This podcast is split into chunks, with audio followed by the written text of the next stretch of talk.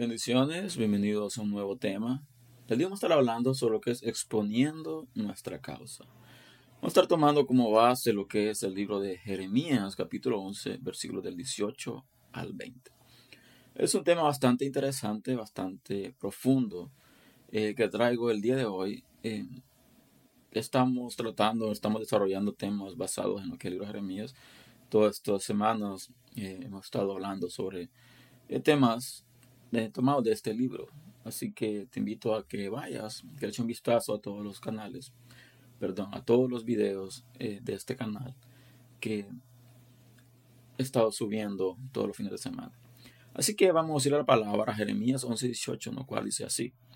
Y Jehová me hizo saber y lo conocí. Entonces me hiciste ver tus obras. Y yo era como cordero inocente que llevan a degollar, pues no entendía que maquinaban designios contra mí, diciendo, destruyamos el árbol con su fruto y cortémoslo de la tierra de los vivientes para que no haya más memoria de su nombre. Pero, oh Jehová de los ejércitos, que juzgas con justicia, que escudriñas la mente y el corazón, vea yo tu venganza de ellos, porque ante ti expuesto mi causa. Ok, aquí hay mucha tela que cortar. Eh, primero vemos de que Dios se le revela al profeta Jeremías. Y una de las cosas del profeta, el profeta recibe, dice de que eh, se han levantado designios en contra de Jeremías. Entonces para dice de que yo era como cordero inocente que llevan a degollar. Aquí cuando hablamos de esto, vemos de que el profeta está hablando también de una profecía también que se viene a manifestar en Jesucristo. Recordemos de que el Antiguo Testamento está alineado directamente con el Nuevo Testamento. No son dos de contextos totalmente diferentes, sino que hay un paralelismo entre el Antiguo y el Nuevo Testamento, hay una unión. Y todo lo que se relata o se manifiesta en Jesucristo, en el Mesías, está relacionado a lo que es el Antiguo Testamento, a las profecías del Antiguo Testamento. Entonces, por eso es importante de que aprendamos a escudriñar el Antiguo Testamento y entender de que hay profecías que están relacionadas con la venida de Jesucristo, con el padecimiento de Jesucristo, con todo lo que Jesucristo iba a pasar en su venida. Así que vemos de que dice, yo era como cordero inocente que iban a degollar pues no entendía que maquinaban designios contra mí diciendo destruyamos el árbol con su fruto. Cuando el profeta está hablando esto, y debemos entender lo siguiente, cuando Dios te da una palabra, cuando Dios te una palabra fuerte, tú como predicador, tú como ministro, tú que predicas la palabra, que enseñas la palabra, tú de que estás a cargo de X o Y grupo, X o Y ministerio, vamos a definirlo. Eh, llega un momento donde Dios te da una palabra específica, una palabra que confronta, una palabra de que trae a la luz eh, cosas que están pasando de que no están correctas. Entonces hay momentos donde comenzamos a tener resistencia, comenzamos a tener cierta eh, apatía de los demás hacia nosotros por el suceso, por el hecho de que hemos dado una palabra que no ha sido bien recibida. Y es verdad, debemos de entender lo siguiente, cuando todo aquel que recibe una palabra de confrontación, es porque ha caminado o encaminado su vida de manera incorrecta. Y cuando tú eres confrontado, cuando tú eres eh, expuesto a que retornes al camino, lo primero que recibes o, haces, o hacemos, mejor dicho, es poner resistencia y de rechazar la palabra de una u otra manera. Y es aquí donde comenzamos a ir en contra muchas veces de las personas de que son usadas por Dios para traer esa palabra de confrontación.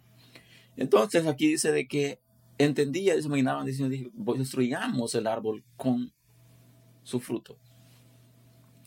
Y aquí nos está hablando, y entendemos entender lo siguiente, Dios va a pagar, Dios paga a cada quien según el fruto de sus obras.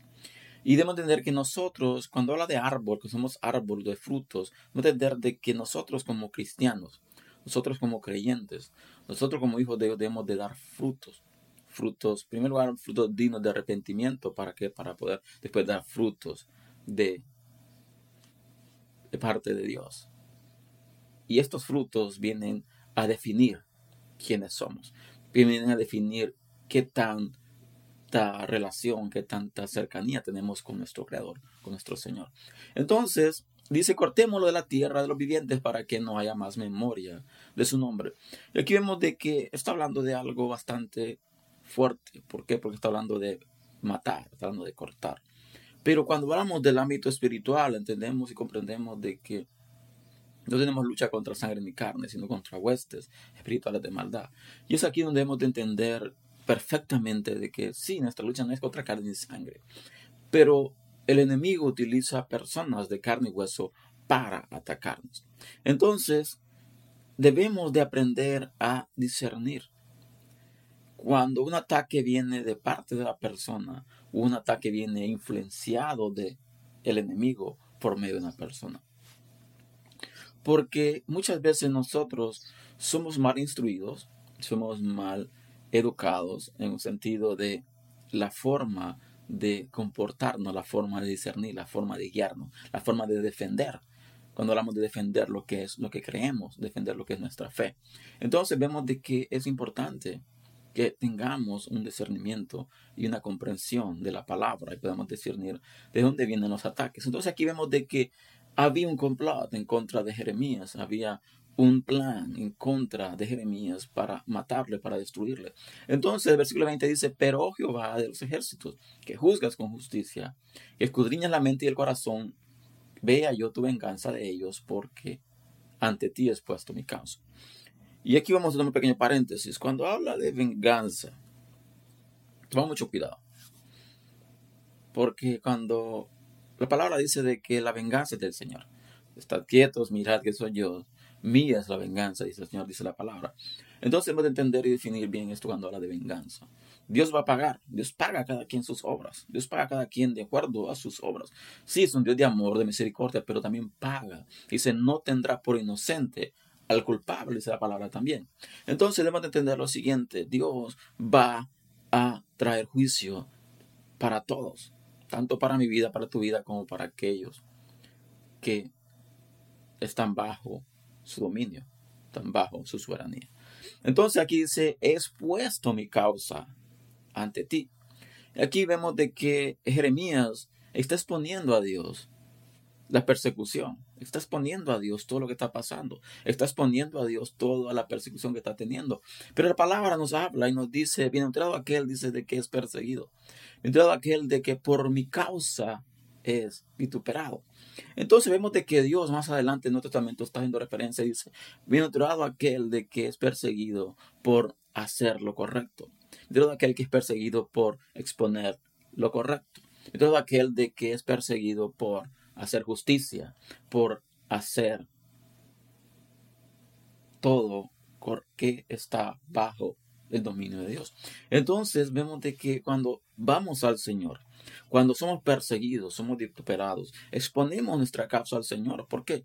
Porque tenemos de que si fue Él quien nos mandó a dar una palabra, fue Él quien dio la palabra para que nosotros la eh, diéramos, Él tiene que respaldarnos.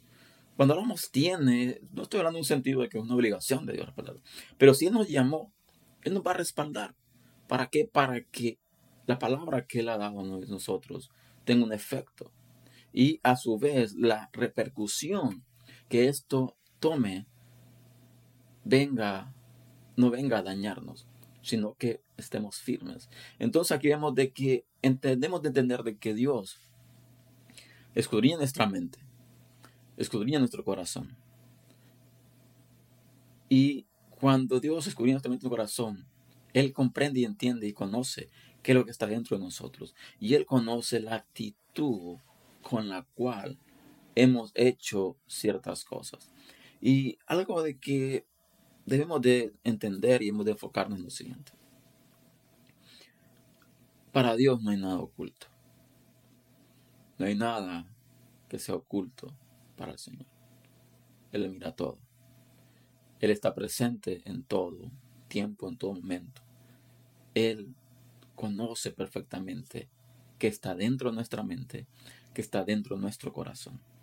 Por eso es importante de que estemos siempre cercanos a Dios, de que siempre tomemos tiempo para estar cerca de Dios, para que Él escudriñe nuestra mente, escudriñe nuestro corazón y nos haga entender y ver qué áreas de nuestra vida necesitan seguir siendo transformadas, qué áreas de nuestra vida necesitan ser sanadas, qué áreas de nuestra vida tienen que ser cambiadas, renovadas y qué cosas es necesario que tomemos.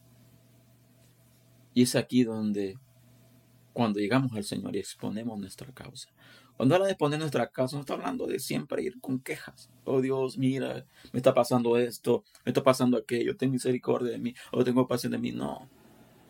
Cuando habla de mi causa, está diciendo, vengo a exponerte mi vida completa a ti. Estoy pasando por esto, esto, esto y esto. ¿Qué tengo que hacer? ¿Seguir aguantando? ¿O tengo que comenzar a cambiar cosas dentro de mí? Se están levantando injustamente contra mí por esta causa. Entonces estoy exponiendo mi causa ante Dios. Puede ser que te pasen tribulaciones, puede ser que te pasando diferentes eh, cosas bastante fuertes, pero cuando exponemos nuestra causa a Dios, no un sentido de exigencia, sino exponemos nuestra causa diciendo, Dios, toma control. Si soy yo que está haciendo las cosas incorrectas, ayúdame a hacerlas correctamente. Pero si yo estoy haciendo las cosas que tú me has mandado a hacer, ayúdame, socórreme, protégeme. Es importante que vayamos siempre a los pies del Señor a exponer nuestra causa. Y nuestra causa no siempre es por persecución. Nuestra causa se puede hacer porque todavía hay áreas de nuestra vida que tienen que ser transformadas. Pero cuando hacemos la voluntad de Dios, cuando vamos ante Dios, entendiendo y reconociendo de que Él escudriña nuestra mente y nuestro corazón, a Dios no podemos engañarlo. Por consiguiente, debemos de ser transparentes con Dios. Así que este es el tema del día de hoy. Espero en el Señor de que sea de bendición. Te invito a que lo compartas. Te invito a que te suscribas al canal si no lo has hecho en el próximo fin de semana con un tema. Así que les bendiga, Dios les guarde y nos vemos hasta la próxima.